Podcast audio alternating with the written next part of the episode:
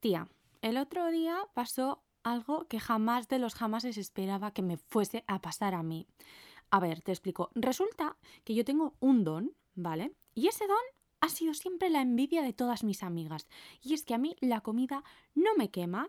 O sea, quiero decir, soy consciente de que puede quemar, pero a mí no me quema.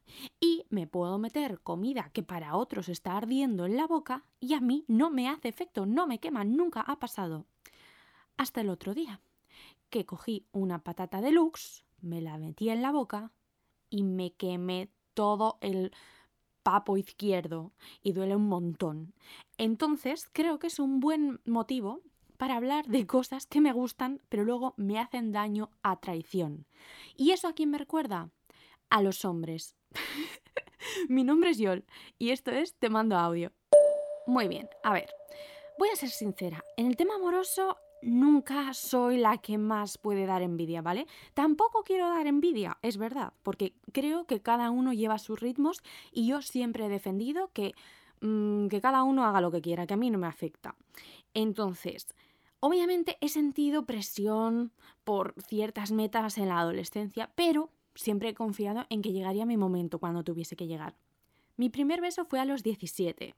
Mi primer flechazo, pues tendría yo qué sé, dos años, es que ni me acuerdo. Seguramente muy joven, demasiado joven para mi edad, puede ser, sí, vale.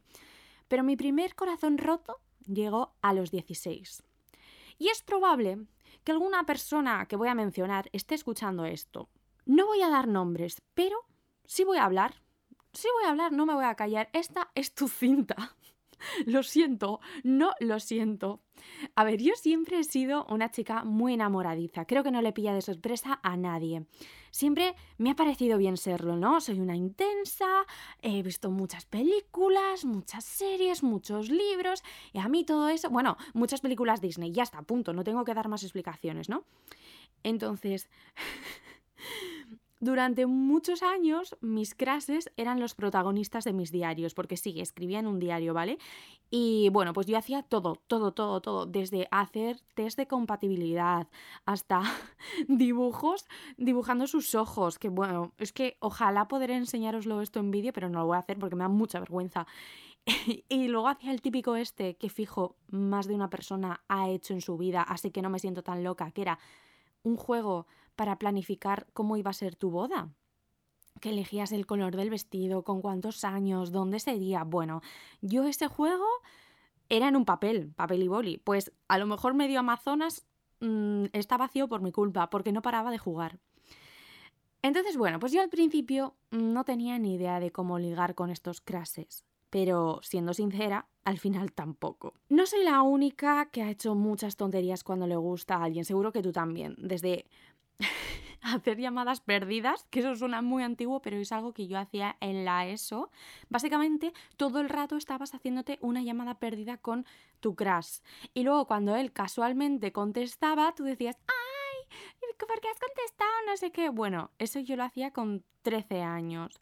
Luego, imitar sus gustos para que casualmente seáis almas gemelas, siendo que yo me he escuchado unos discos de rock y no sé qué, que a mí no me iban nada solo por que al otro le pareciese una chica más especial, con muchas cosas en común. También he paseado casualmente por la zona donde solía estar el crash y he dedicado muchas canciones, especialmente canciones de Taylor Swift. Y eso está mal. Eso no se lo recomiendo absolutamente a nadie. No dediques canciones, pero mucho menos canciones de Taylor Swift. En fin, la primera anécdota que te voy a contar pasó cuando empecé primero de bachiller. Bueno, las dos que te voy a contar son en primero de bachiller, ¿vale? Ponte ahí contexto. Yo estaba en un nuevo instituto, nueva era, nueva YOL. Sin embargo, hay cosas que no cambian. y yo, como ya he dicho, me he criado con películas y series pues a lo mejor un poco chungas de amores imposibles, tipo Crepúsculo, El diario de Noah, A tres metros sobre el cielo. Así que claro, tuve que escoger al que peor pinta tenía del instituto. No era el más malo de clase, es verdad, pero porque no iba a mi clase. Pero vamos, era del grupito de notas de, de la clase de al lado. En principio no te voy a engañar, era majo, ¿vale? Pero era el macarra majo. El típico que, bueno, era simpático tal, pero al final acababa tirado en el suelo en cualquier fiesta. El día que le conocí cometí el primer error. Le dediqué una canción de Taylor Swift, concretamente Enchanted.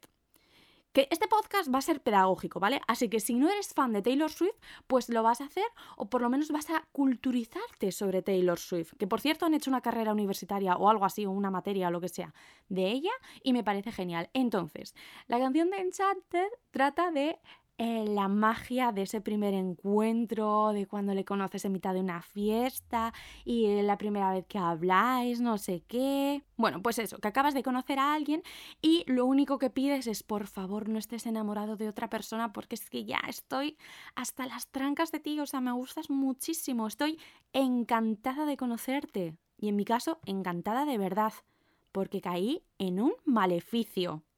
Al principio iba todo relativamente bien con Encantador. Le vamos a llamar así, ¿vale? Nos cruzábamos en el recreo, algunas clases las teníamos en común y yo casualmente iba más guapa los días que iba a coincidir con él. Si sabía que había un 90% de posibilidades de que nos viésemos, bueno, incluso me maquillaba. Entonces, yo me esforzaba muchísimo por intentar crear una conexión con él. Y en esa época era muy importante Twenty, que igual a algunas personas ni les suena, pero era una red social tipo Facebook, pero para jóvenes y donde mm, tú tenías que estar, sí o sí. Si querías ser alguien en el mundo, tenías que estar. Estaba muy normalizado no hablar en persona y luego pasarse todo el día hablando en un chat de Twenty. y yo necesitaba una excusa para hablarle. Así que mi vena Stalker descubrió que jugaba a un juego de una pecera. Entonces yo dije, no se hable más, voy a empezar a jugar a este juego solo para tontear con él y con la excusa de pedirle accesorios para mi pecera, pues, ¿qué tal? No sé qué, ¿qué haces? Bla, bla, bla, bla, bla, bla. Parezco tonta, pero con la excusa hablaba con él por el chat muchísimo, así que funcionó mi truco. Entonces, bueno, las cosas fluían como nuestros peces. Todo iba bien, pero nos faltaba ese punto de encuentro en persona, por favor. Nada más de chats digitales. Así que esto, con la ayuda de mis amigas, se resolvió rápido. Organizamos fiestas en mi casa y por supuesto le invitamos casual. Él no sabía que la fiesta estaba hecha para él, pero bueno, en el fondo era así, ¿vale? Bueno, pues yo me acuerdo que él vino a la primera fiesta y yo estaba súper nerviosa. Y hubo un momento donde, voy a ser sincera, Encantador me iba a besar. Yo lo detecté. Estaba su cara muy pegada a la mía. Y claro, pues yo consciente de la situación me puse histérica. Y justo coincidió con una época donde yo, si me ponía muy nerviosa, mi estómago me saboteaba. ¿Y qué pasó? Que yo tenía efectivamente, imaginaos, tipo película, ¿vale? El primer beso, se acercan las cabecitas, no sé qué, y cuando él estaba a un palmo de mi cara, en ese momento noto que quiero vomitar. Entonces me tuve que ir corriendo porque digo, no, es que encima le voy a potar en toda la cara y qué vergüenza. Él nunca supo por qué yo me tuve que ir corriendo al baño. Se creía que era porque estaba borracha y yo no bebía, pero prefería no desmentir eso a que supiese la verdad, a que supiese que yo estaba tan emocionada de darle un besito tonto que casi le vomito encima. Qué asco, perdón. No voy a hablar más de estas cosas escatológicas, pero es gracioso cuanto menos, ¿vale? Ahí quedó todo. Y nada, pues em, no había día que no hablásemos y siempre con un tonteo, no sé qué. Y no había pasado nada, es verdad, porque obviamente luego no intentó volver a besarme porque él se pensó que le había hecho una cobra y porque tampoco estábamos encontrando ese momento de intimidad, de no sé qué, no sé cuánto. Entonces, realmente no había nada, ¿vale? Yo no podía decir que éramos novios, ni que éramos más que amigos, ni nada, porque no sabía cómo funcionaban esas cosas, porque era muy joven y porque, mm, ¿cómo lo hago? Pero yo le veía como mi marido y además me sentía súper especial porque él seguía siendo el chungo del curso, pero conmigo no. Así que eso lo consideré una súper buena señal. Bueno, como ya he dicho, nosotros hablábamos mucho por Twenty. Y un día antes de un examen de recuperación de análisis musical, o sea, un momento en el que yo no debería estar en Twenty, pero estuve por él, bueno, pues él me empieza a hablar y sin venir a cuento me dice que a ver si le junto con mi mejor amiga, que le parecía muy guapa, no sé qué. Mira, yo recuerdo ese momento que mi cuerpo se paralizó y, y, cerré corriendo en el portátil en plan, no puede ser, no puede ser, acabo de quedar como una ridícula, llevo meses hablando con este chico y ahora resulta que me estaba utilizando para ligar con mi amiga, que mi amiga además nos quiere casar, o sea, ha funcionado fatal su técnica. Vale, pero aparte de este drama, obviamente me eché a llorar, sentí que, o sea, que mi mundo se paraba y eso nunca me había pasado. Es verdad que, pues, hay veces que te montas una película y luego no funciona y dices, ay, me cachis. No, no, no, en este caso, para mí, era la primera vez que notaba el pecho destruido y dije, vale, me han roto el corazón, me acaban de romper el corazón. Yo estaba súper triste, nivel que luego, nada, yo me limpié las mm, lágrimas y pa'lante. Y estábamos en la cena de familia y mi madre detuvo la cena y dijo, no puedo seguir cenando con Yolanda así. Y me llevó a su habitación y ahí estuvimos hablando, le conté todo y yo a todo llorar, claro, porque lo que acaba de pasar me había hecho tanto daño. Pero bueno, a mí me puedes hacer mucho daño que no lo vas a notar. Al día siguiente fui a clase, que por cierto, el examen lo aprobé, no sé cómo todavía, pero bueno, yo estaba súper diva, le vi y no le dirigí la palabra. Había empezado mi plan de venganza. Pero el drama resulta que cuando a mí me da por hacer esta pataleta, justo en ese momento Encantador decide liar la parla tanto que le expulsan del instituto. No por mí, ¿eh? Claro, pero vamos a ver, el pack de niño malo al completo. Así que en ese momento había dos super problemas en mi vida. Uno, no se iba a enterar de lo enfadada que estaba. Y entonces no me iba a vengar bien. Y dos, yo ya no iba a tener mi historia de amor.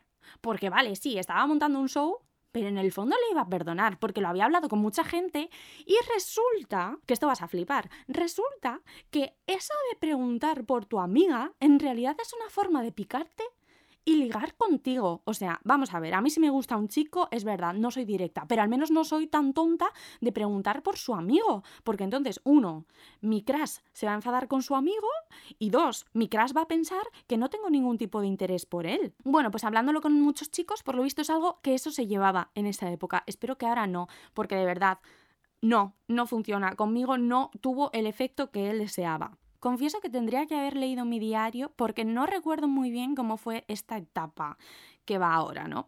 Yo me acuerdo que él efectivamente pues no podía entrar al instituto, pero de vez en cuando aparecía en la puerta. Y yo seguía con una espina clavada, me había hecho daño, mi plan seguía en marcha. Porque claro, esto era una prueba para él, tenía que verificar que era amor verdadero, que iba a luchar por mí. Así que decidí que lo mejor que podía hacer era darle envidia con otro. Uno que parecía majo, que hasta me había consolado cuando estaba disgustada por mi situación con el encantador. Bueno, fui víctima de mi propia trampa. El plan funcionó, es verdad, porque efectivamente el encantador me acuerdo que me vio y quiso conservar la atención que siempre le daba, pero para entonces yo ya me había enamorado del chico que estaba utilizando para darle celos. Y vale, ahora pensaréis, bueno, igual esto va bien, ¿no? Porque he pasado del malo de clase a uno que más o menos es bueno. Tampoco os imaginéis al más listo de clase porque no lo era, ni al más responsable porque no lo era. Yo sigo teniendo un prototipo. Lo que pasa que a veces es fácil de detectar y otras no. Este chico nuevo no fumaba porros, ni estaba en peleas en el recreo. Parecía un avance, ¿no? Entonces, bueno, pues yo pasé de encantador al perro del hortelano, porque ni comía ni dejaba comer pero versión manipulador. Un día me daba todo, se sentaba a mi lado, era amable y al día siguiente ni buenos días. ¿Te puedes imaginar lo desesperada que estaba por saber qué le pasaba a este chico? A este chico que a mí ni siquiera me interesaba desde el primer momento. Todos los días era una historia diferente y yo Evidentemente estaba enganchadísima a esos altibajos. Y no voy a entrar en detalles, pero os prometo que todo fue muy intenso por su parte también, ¿vale? No éramos nada, ni nos habíamos besado, pero mis amigas nos veían como una pareja ya oficial, incluso gente de clase que no estaba metida en el lío, también se apispó de que algo pasaba. Y yo pasaba los días preguntándome si ese día manipulador me iba a saludar o iba a hacer como si no existía. Y luego le veía conectado en Twenty y me acuerdo que yo decía, por favor, por favor, que me hable.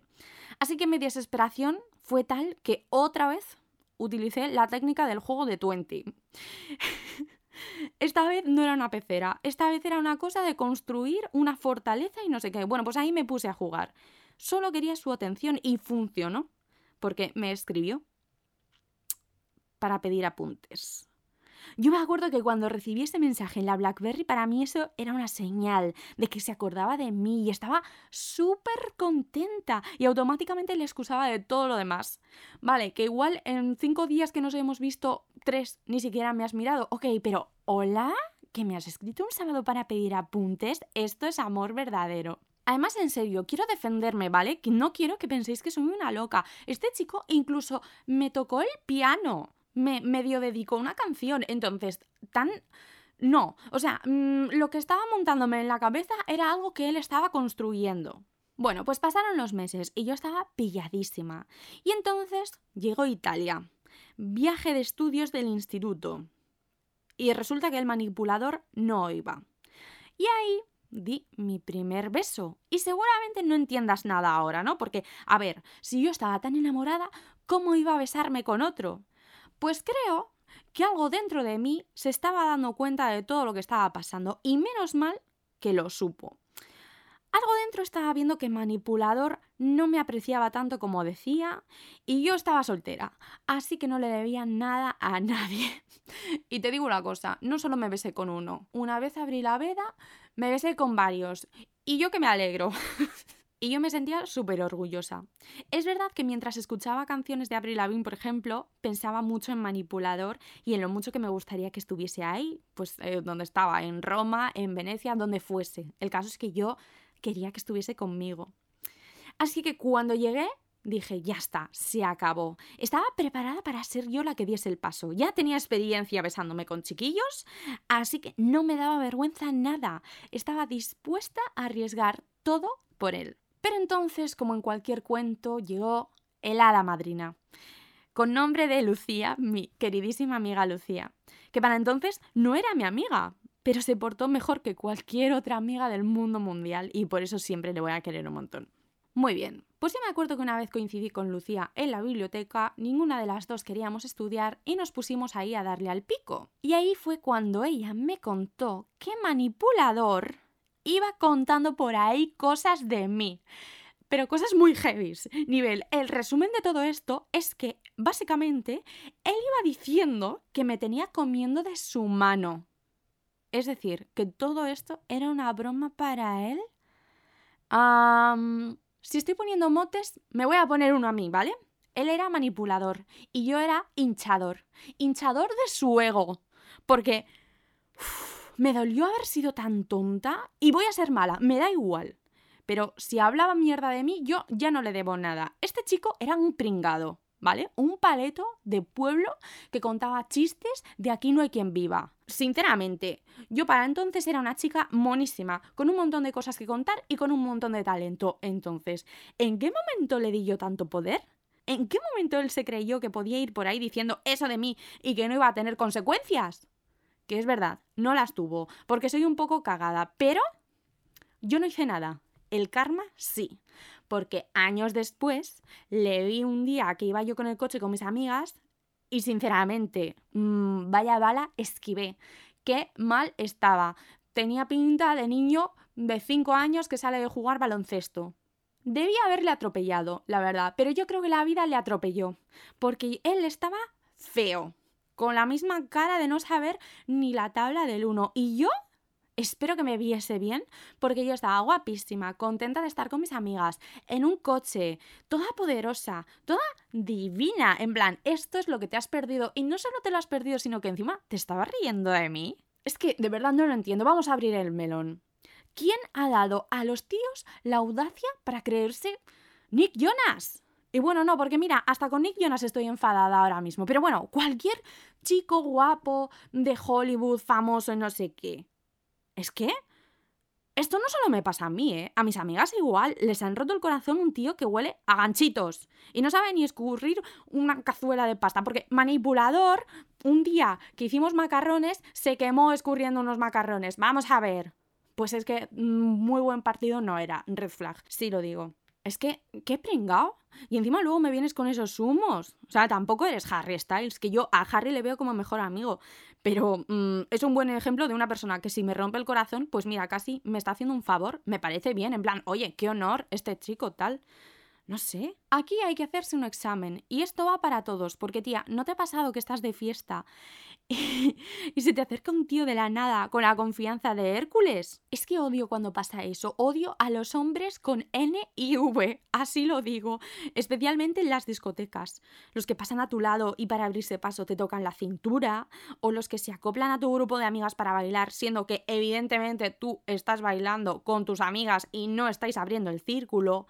Los que se acoplan en una foto. Tengo fotos chulas con mis amigas, con tíos mm, rancios a mi lado. O los que te agarran para que bailes con ellos, pero mm, sin ningún tipo de consentimiento. Yo me acuerdo que una de las últimas veces que salí de fiesta prepandemia, uno me agarró del cuello y me sentí como un cordero. En plan, hola, mm, perdona, ¿qué soy? Como estas máquinas de que metes un euro y es una pinza, un gancho y te agarra, pues me sentí así. En plan, eh, ok, que quieras bailar conmigo, pero al menos esfuérzate, e intenta hacer una ronda, un algo, pero no me cojas del cuello y te me lleves para afuera.